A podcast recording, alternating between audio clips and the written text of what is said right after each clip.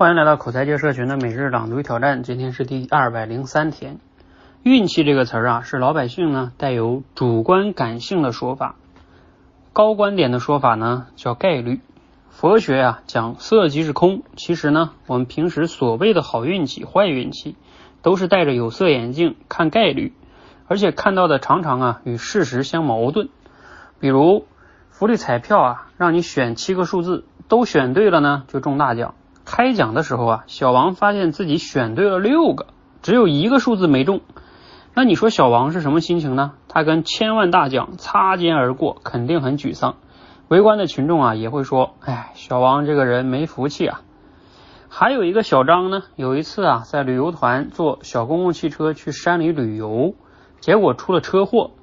旅游团里边呢，其他人都死了，只有他一个人幸存，而且毫发无损。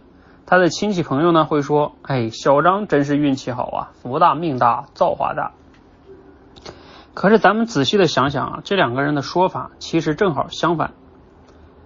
彩票中奖号码七个数字，你能猜中六个，这是极小概率的事件。小王的运气啊已经是极好了，只是没有好到中大奖而已。那再说车祸呢？有多少人出去旅游要冒生命危险呀？出车祸，它本来就是个概率极低的事件，那居然呢就发生在小张身上，说明啊小张的运气呢也已经差到了极点了。他怎么能说福大命大呢？那感情的波动啊，蒙蔽了人们看概率的双眼。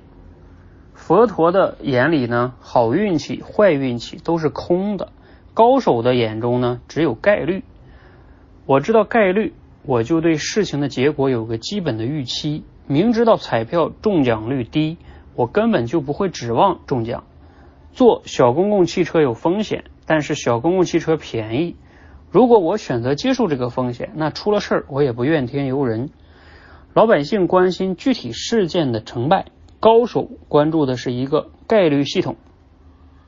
只要这个系统合理，那么具体事件结果都只是偶尔有波动。长期看呢，高手一定是赢。好，内容呢依然来自于外文刚老师那本书哈。你有你的计划，世界另有计划。读了今天内容呢，你有哪些感想和启发啊？你还能想到哪些例子啊是运用了概率思维呢？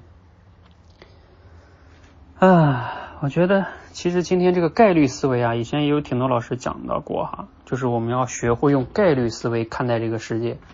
啊，我记得前段时间樊登老师还讲过，叫什么光环效应啊？就是我们很多的时候呢，看到的很多的事情，都是因为他成功了之后，然后你就去总结他的经验。其实呢，它本来就是一件小概率事件，他的经验也没有可复制性。